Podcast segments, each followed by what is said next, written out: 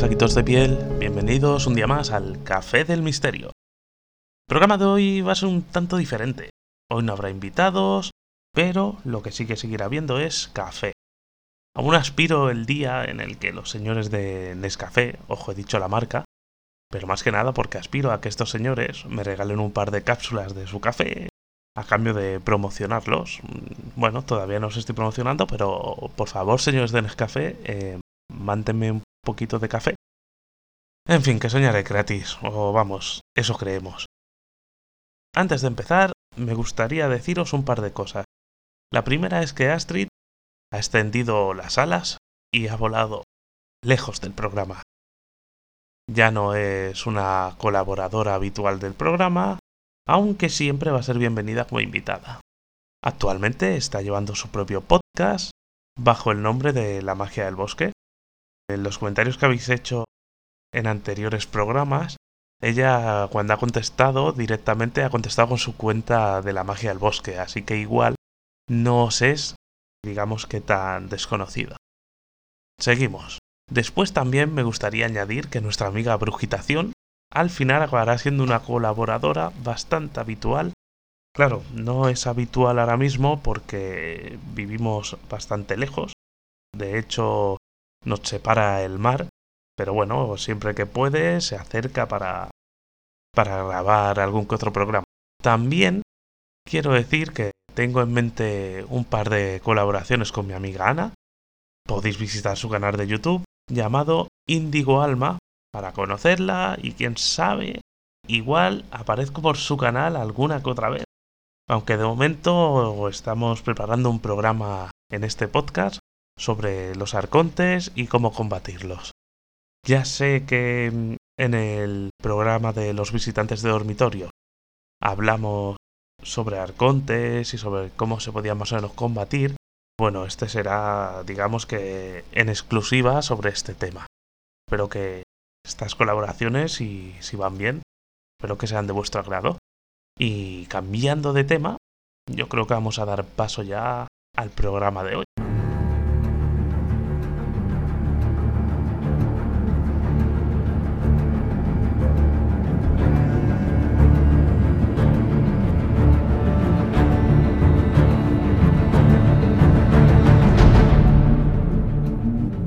El humanoide de Fátima. El humanoide de Fátima. Sí, sí.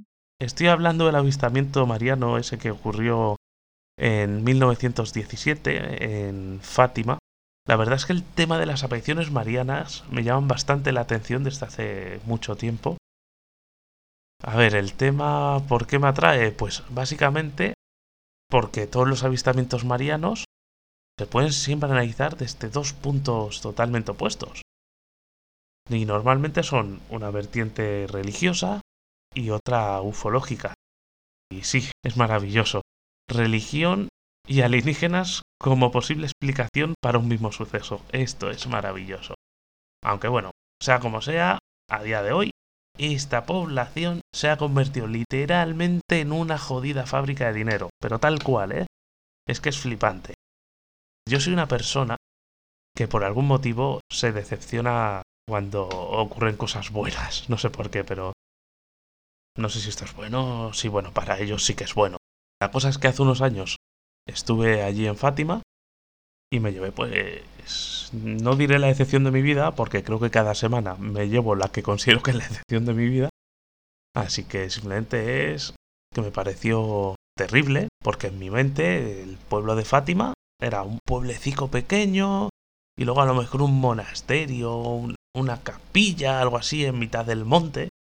Y cuando me planto ahí en medio, me encuentro con una especie de mini Vaticano. O sea, pero tal cual, ¿eh? De hecho, estuve después mirando y lo que intentaron fue, pues, replicar el Vaticano. ¿No? Y encima, pues es que por si fuese poco, porque dices, joder, pero ¿qué me estás contando? Un pueblecillo de mala muerte, de golpe, tienes unas construcciones religiosas enormes y no sé, es que me, fascinó. Pero ya lo que realmente me descolocó fue que había como una especie de hornos crematorios. Es que muy ridículo. Unos hornos enormes donde salían unas llamas gigantescas y donde la gente se acercaba con cirios y los tiraba allí. Vamos a ver, había tiendas de velas. Tú comprabas las velas a precios bastante elevados y en vez de ponerla como ofrenda en el típico altar donde pones tu velita, la enciendes, no, no, no, no, no, ahí directamente había un crematorio, tú llegabas y tirabas tus velas ahí dentro. Es que no hacía falta ni encender las velas, tirabas y se fundían automáticamente.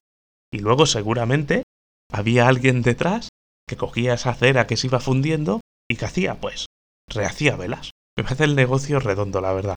Pero vamos a centrarnos porque se me va. Y la verdad es que, como este tema me, me dejó tan anonadado, lo de las velas. Bueno, ya anonadado me dejó porque se supone que la Virgen de Fátima apareció en un árbol. Ese árbol ya no existe y en su lugar hay como una especie de, de altar con, creo, si no recuerdo mal, como una piedra negra o no, no me acuerdo, la verdad, no, hace bastante que fui. Pero lo que sí que me acuerdo es que había cuatro o cinco mujeres dando vueltas a la piedra, descalzas y de rodillas, y, rezando rosario mientras tanto. La verdad es que era muy turbio. Pero bueno, vamos con el tema en cuestión. Vamos a ver lo que sucedió en Fátima desde el punto de vista de la religión.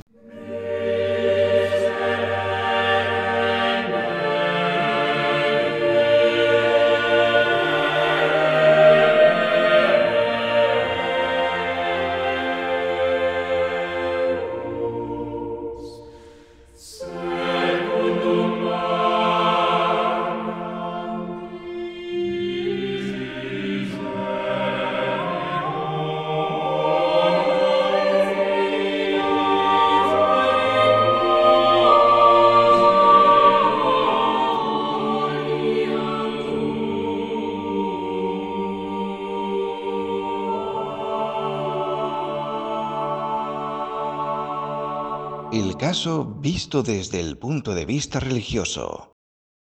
Como ya he dicho antes, era el año 1917.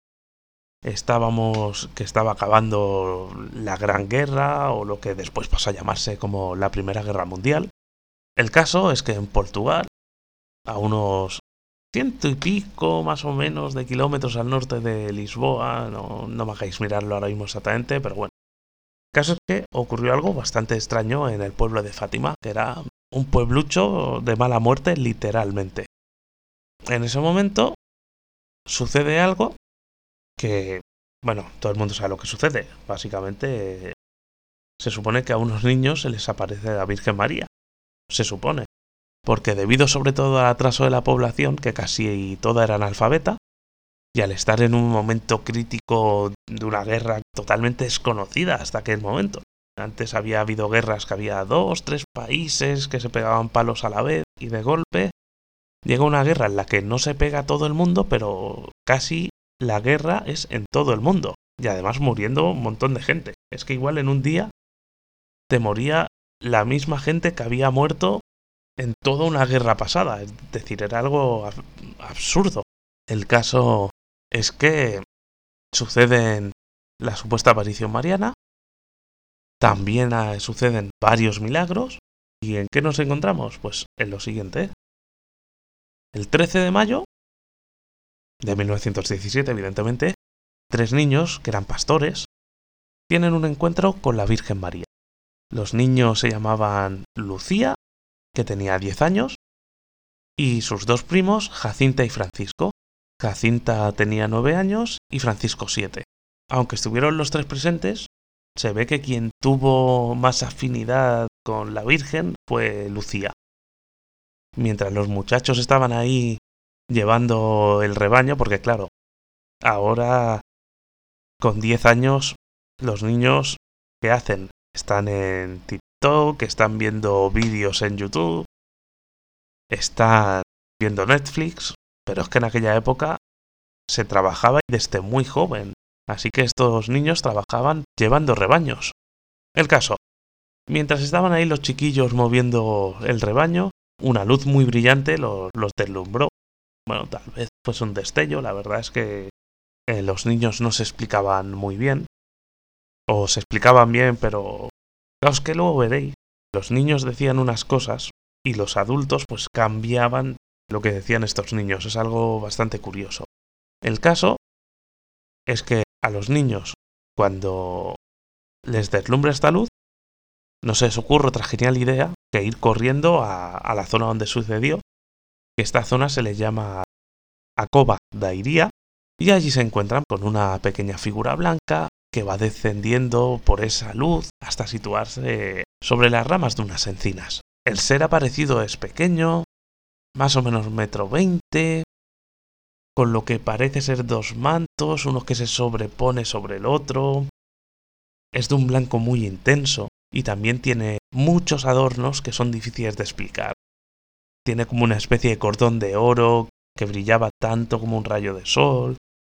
En la cabeza tenía como una especie de manto transparente, lo que se podría considerar una aureola, la típica aureola que llevan los santos. Y por último había en su pecho algo extraño que brillaba, como si fuese el Sagrado Corazón. Esta descripción la da Lucía, que es, como el resto de, de sus vecinos, una persona totalmente analfabeta. Así que, como no sabía explicar lo que veía, dio esa explicación. Aunque bueno, a ver, yo me encuentro con algo así, tampoco tengo cojones de explicarlo bien. Igual digo, pues era un alien, porque tenía toda la pinta de ser chiquitico y bajó del cielo. Pero en aquel entonces, ¿qué iba a decir alguien que no sabía ni que podían existir los extraterrestres? Esto es una figura bíblica. Es que no puede ser otra cosa. El caso es que Lucía, por lo que se verá muy valiente, y se acerca a la aparición. ¿Y qué es lo primero que hace? Pues le pregunta de dónde es. Y este ser, o la Virgen María, le dice que viene del cielo. No tengáis miedo, no os pasará nada. ¿De dónde viene usted, señora? Yo soy del cielo. Pero, ¿a qué viene usted aquí? A pediros que vengáis aquí seis meses seguidos, el día 13, a esta misma hora. Después os diré quién soy y lo que quiero. Claro, viene del cielo. ¿Qué hay en el cielo? cielo está Dios, están los ángeles, está la Virgen María, está Jesucristo. Estamos hablando de el cielo bíblico, que es lo que entendía Lucía. ¿Este ser le hablaba de este cielo? Pues no lo sabemos. Bueno, el caso es que la conversación prosigue y lo más curioso es que al explicar el tipo de conversación que tuvieron, nos dan a entender que fue una comunicación telepática. El diálogo de golpe acaba decantando, digamos que por un lado teológico, pero claro, es que igual era la única manera de que estos niños pudiesen entablar una conversación que fuesen capaces de entender. Tras el diálogo, después de haber hablado un rato, acuerdan con este ser, porque aquí todavía no se sabe si es Virgen María o no, pues acuerdan quedar un mes más tarde. Y Justo un mes después, pues segundo encuentro. Y se podría decir que este encuentro es un plagio del primero, con la salvedad de que la dama les da a entender que le gustaría que estos chiquillos aprendiesen a leer, que no podía ser que fuesen unas personas incultas. O sea, lo mínimo, aprender a leer y ya más adelante escolarizarse. Digamos que no quería que estuviesen sumidos en la ignorancia. ¿Y qué ocurre? Pues que al acabar esta conversación vuelven a quedar para el siguiente mes. Durante este encuentro se revela que el mes de octubre iba a haber un gran milagro para que todo el mundo creyese a los niños. Porque claro, los chiquillos llegaron a, las casas y hemos visto a la Virgen María y nos ha hablado. Eh, a ver, te creo, no te creo. O sea, no se le aparece al párroco, no se le aparece a gente más creyente, se os aparece a vosotros, tres chiquillos. Y no solo una vez. O sea, se os aparecen tres veces. Claro, esto de las apariciones, pues más o menos iba corriendo por, por todo Portugal. Y evidentemente, como los chiquillos no daban pruebas, pues la mitad de Portugal los trataba como, como mentirosos. Es más, hubo un momento que encerraron hasta a los niños, es que es algo ridículo en el cuarto encuentro, los niños se retrasan. No se retrasan ellos. Digamos que los secuestran. No, bueno, secuestrar, retener. El caso es que el alcalde de Vilanova, un francmasón, me temo que de la francmasonería lo suyo sería hablar en otro programa. porque si lo metemos aquí, el programa será eterno y además este tema lo quiero tratar con, con un invitado mejor. Así que nada, simplemente como referencia diremos, o como, como un detallito de este alcalde, diremos que a Fran Masón y poco más. Claro, ¿por qué los retiene? Pues porque quería interrogar a los, a los chiquillos. Y se ve que tras haber obtenido la información que buscaba, o no, porque igual descubrió que lo que decían los niños pues no era nada útil para él. Así que deja que los niños se vayan y que vayan a ver a, a la Virgen. Y esta vez el ser aparece en otro lugar, no aparece sobre las encinas, es algo bastante curioso. Y nada, ¿qué les vuelvo a decir? Pues chiquillos, quedemos una quinta vez. Aquí ya ha corrido el rumor de que en Fátima se aparece la Virgen. Y ya no era solo el pueblo que iba a ver a la Virgen, es que ya venía gente de otros pueblos. Ya cuando hablemos en el programa que estoy preparando de sectas, ya, ya, ya veréis qué maravilla. Porque en España hubo un caso parecido. Este caso era el que se dio en el Palmar de Troya. Porque sí, eh, todo lo que acontece en el Palmar de Troya a día de hoy viene a raíz de un encuentro mariano. Aunque ahora mismo eso se ignora completamente. Pero todo comienza con un encuentro mariano. Pues aquí en España también acudió un montón de gente. Y, y nada, bueno, volvemos con Fátima, que es lo importante. El caso es que hay un montón de testigos y ocurre algo muy curioso. Y es que todos ellos pueden ver que la Virgen María viene en un carro gigantesco blanco inmaculado, flotando en el aire, o sea, en los cielos. ¿Y los tres niños qué hacen? Pues vuelven a hablar con la Virgen. Además, les vuelvo a decir que, que en octubre hará un milagro. Ve que la Madre de Cristo pues le gustaba chulear y decir, hey, fíjate, lo hago porque puedo. Es algo bastante curioso, ¿no? Si pensamos en la figura de la Virgen María, pues esto no acaba de cuadrar. ¿No? Decir, hey, que voy a hacer un milagro. No sé, no sé. Hay que añadir que en esta visita se produjo lo que se denomina una lluvia de cabellos de ángel, o lo que también se llamó los hilos de la Virgen, que básicamente es que caen como unos filamentos blancos desde el cielo. A veces se podría confundir como flores o copos de nieves blancos. La cosa es que eran como unos hilachos blancos que cuando tocaban el suelo se deshacían y si no se deshacían, cuando alguien intentaba cogerlos, se acababan deshaciendo. No pudieron coger ninguna muestra por lo delicado que era. Llegamos ya a octubre. Y esto ya es un puto espectáculo enorme. Hay gente por todo. Por si acaso, la aparición mariana se va a quedar corta la aparición, así que tenemos que hacer algo más. Así que la Virgen María hace el que se ha conocido como el milagro del sol. Y esto básicamente es que el sol se puso a bailar para toda la gente que estaba allí. Y ojito, eh, que no era poca gente, eh, que había como unas 70.000 personas. La cosa es que el milagro comenzó más o menos así. Realmente el día era terrible. Un día que, que estaba lloviendo, el cielo estaba nublado. Pero entonces, oh, milagro. El sol comenzó a brillar con fuerza. Pero con tanta fuerza que incluso traspasaba la, las nubes. Es decir, estaba la nube tapando el sol y de golpe el sol brilla tanto que a través de la nube tú estás viendo al sol. Eso no es lo, lo extraño, sí. Lo extraño es que nuestro astro rey y empieza a danzar para toda la gente que está allí. Imaginaos la situación. Está nublado, está lloviendo, sabéis que el sol está detrás de las nubes y de golpe el sol empieza a brillar y empieza a bailar para vosotros. Es algo totalmente absurdo. Además, mientras iba bailando el sol, se ve que era su energía tan potente, la energía que irradiaba, que secaba la ropa de las personas que estaban allí. Es decir, tú estabas bajo la lluvia, empapado, y cuando salió el sol a danzar, empezó a secar la ropa de la gente. Pero hay una cosa muy curiosa de este sol. Bueno, ya lo de secar la ropa es fascinante, pero hay otra cosa también bastante mágica, y es que el sol no deslumbraba a los que lo miraban. Y ya sabéis que si miramos el sol mm, un par de segundos y mal, porque ya estás eh, cegado totalmente.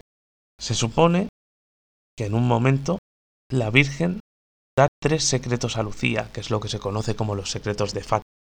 Se supone que la única persona que, que sabe los secretos, o que lo sabía en su momento, era el Papa Juan Pablo II. Dos de estos secretos han sido revelados y hay uno que todavía está latente.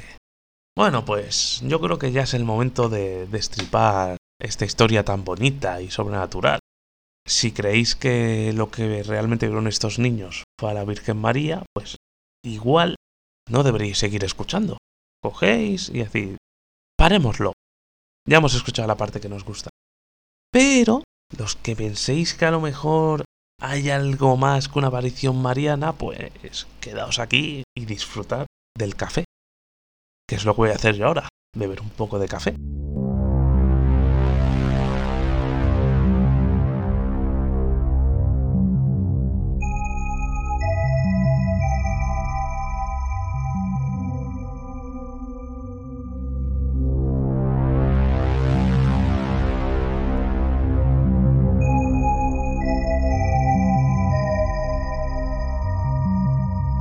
El caso visto desde el punto de vista ufológico. Bien, los niños ven bajar del cielo una pequeña figura de aproximadamente metro y veinte de altura, con un traje blanco cubriendo su cuerpo y un manto transparente que cubría el rostro. Digamos que algo transparente que cubre el rostro que puede ser, por ejemplo, el casco de un astronauta. Eso es lo que iríamos nosotros, pero claro, en 1917 a nadie se le ocurriría la idea de la existencia de astronautas, porque de hecho los astronautas en sí empezaron sobre los años 50. Hasta aquel entonces nunca se había visto algo similar a un casco de astronauta o a una especie de casco de cristal. Es algo bastante curioso. Además en el pecho tenía como una especie de dispositivo luminoso digamos que lo describían como una especie de, esfera que iba brillando y que llevaba entre las manos.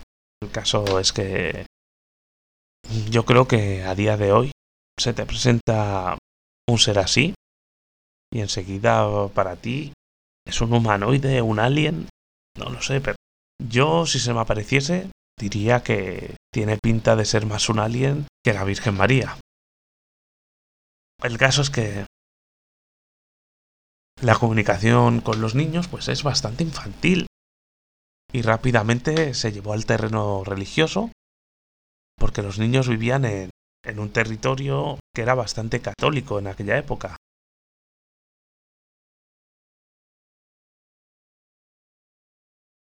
Además, ¿cómo le explicas pues a unos chiquillos que ya no solo no vienes enviado por Dios, sino que además ese Dios ni siquiera te ha creado. ¿Qué haces para comunicarte de una forma que te entiendan? Pues te adaptas a su cultura y modo de expresarse, ya que ellos no tienen la capacidad de adaptarse a ti. Hay una cosa muy curiosa, y es que este ser en ningún momento dijo que fuese la Virgen María. Claro, si habéis visto alguna película sobre la Virgen de Fátima, de estas de los años 50, años 40, años 60, así en blanco y negro y todo esto, siempre nada más aparecerse la Virgen María, que además aparece como una persona alta, una mujer guapísima, que se supone es una mujer guapísima que para nada mide metro veinte, una altura normal para la época y encima no les habla mentalmente, les habla directamente con la voz. Así que... Además es que, claro, cuando Lucía en las películas pregunta, ¿y quién eres? ¿O quién es usted? Esta señora tan bonita contesta siempre, soy la señora María del Carmen. Así que... Una cosa, en todas las comunicaciones que que fueron telepáticas, el niño Francisco no oía nunca nada, es decir, veía al ser pero no lo podía oír. Francisco no podía oír lo que decía la Virgen. ¿Por qué? Sin duda, en su condición de niño, pensaba que sería por no haber rezado lo suficiente.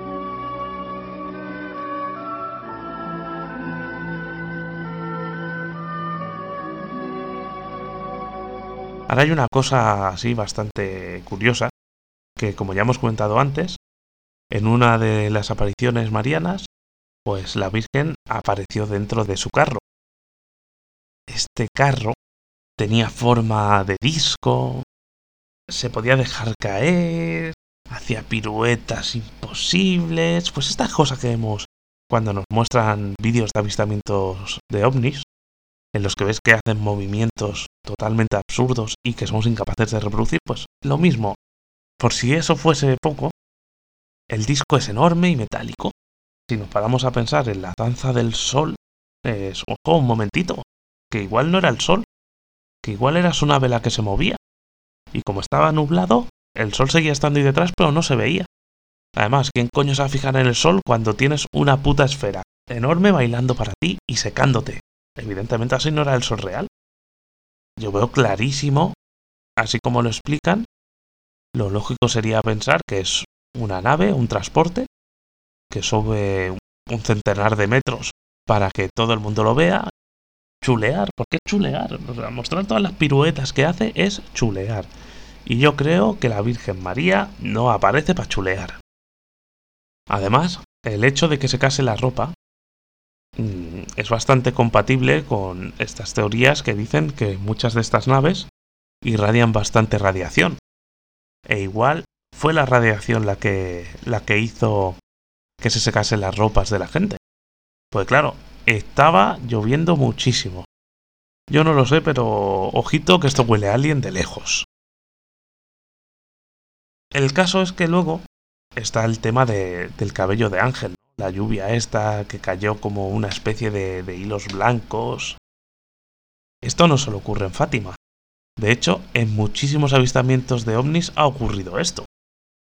De hecho, en algún que otro momento se consiguió una muestra de, este cabello de ángel y se cree que en verdad son seres vegetales unicelulares unidos entre sí.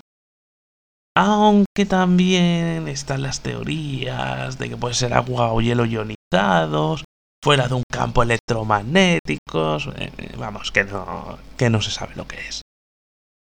Es más, hay que dar gracias de que lo que ocurrió en Fátima fue el fenómeno del cabello de ángel y no este fenómeno que se ha dado en otras regiones, ese fenómeno conocido como la lluvia de sangre, no se sabe por qué, pero es que yo veo algo similar a sangre. Imaginaos eso. Aparece la Virgen, empieza su carro a volar y de golpe, en vez de caer esos hilos finos blancos, empieza a llover sangre. La verdad es que habría sido maravilloso ver a la gente corriendo. Creo que se habría matado más de uno ahí en la estampida.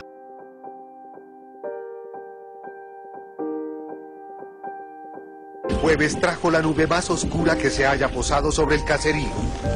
Las 500 almas de la sierra, el corregimiento cerca a Vagador, se refugiaron en sus ranchos de leña y zinc.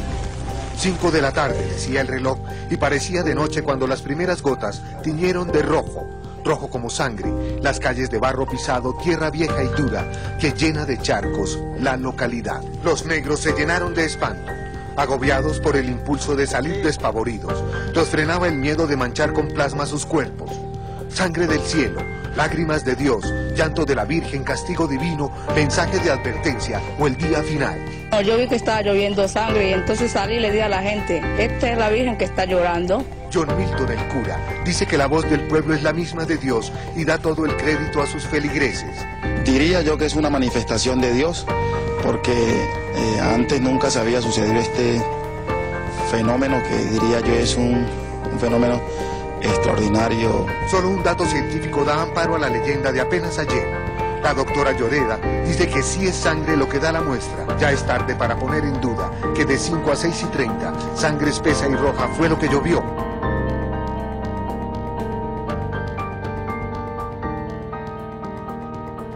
Bueno, el caso es que lo he resumido todo mucho, muchísimo, porque hubo más lío, más follón, luego a los niños los cogieron, los metieron en conventos, básicamente les jodieron la vida a los chiquillos.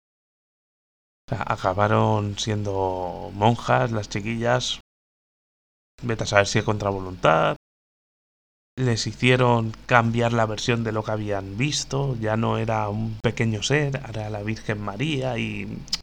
No sé, me da penita la, la cosa.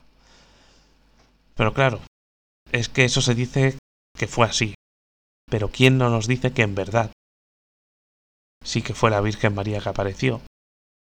Que fueron los mismos niños que al ver los encuentros decidieron seguir el, camino religioso y que todo lo demás no es una conspiración. Yo la verdad es que tengo montada mi teoría y es que yo lo veo más como, como aliens. Pero claro, es que yo diría aliens a cualquier cosa realmente.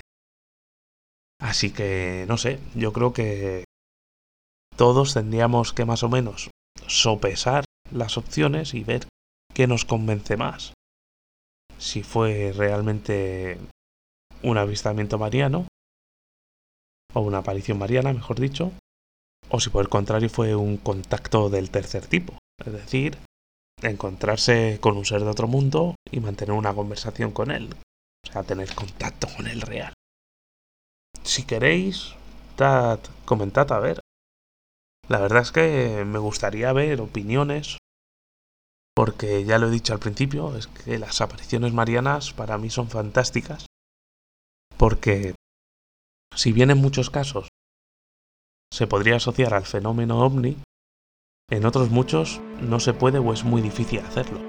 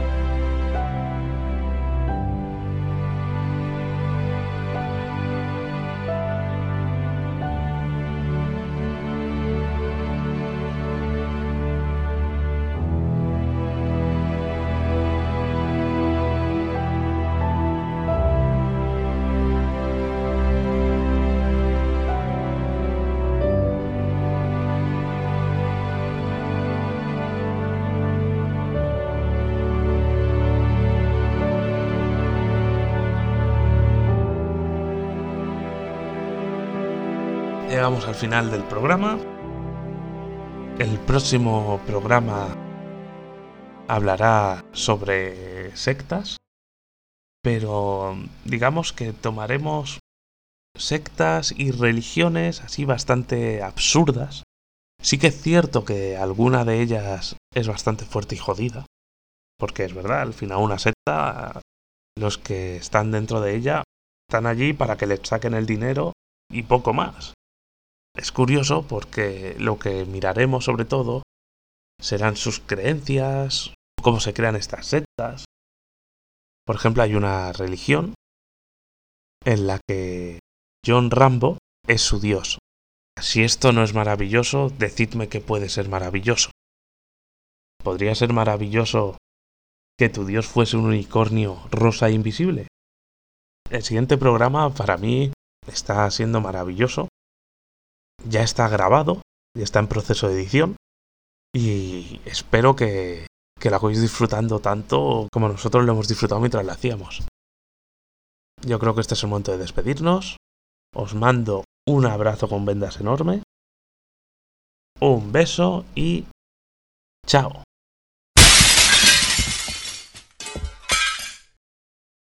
Pues no saquitos de piel, no he chao.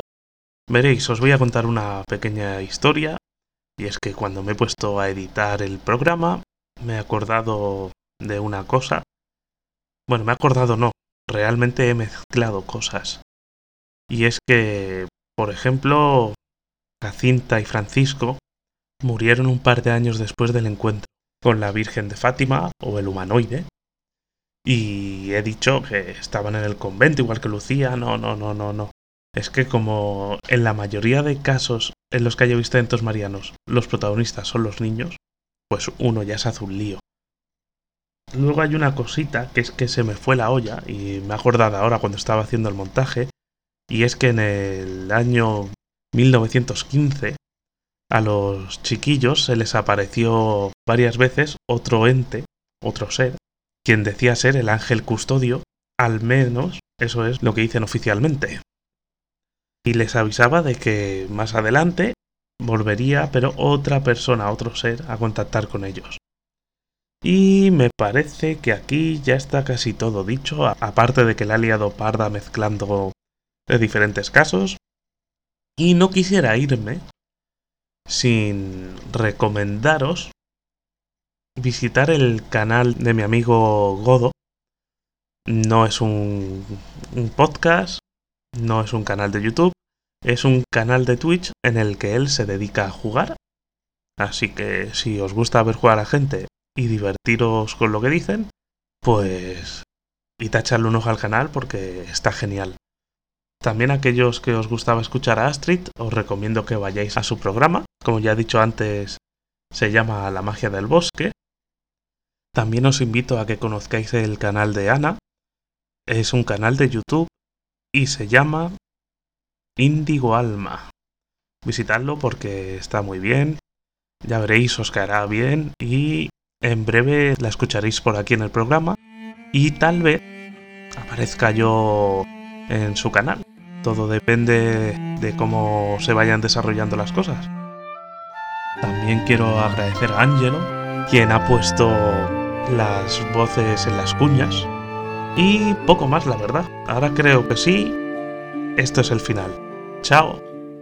En Fátima apareciste, oh Virgen Madre de Dios tres humildes pastores llamando a la conversión. Ave María,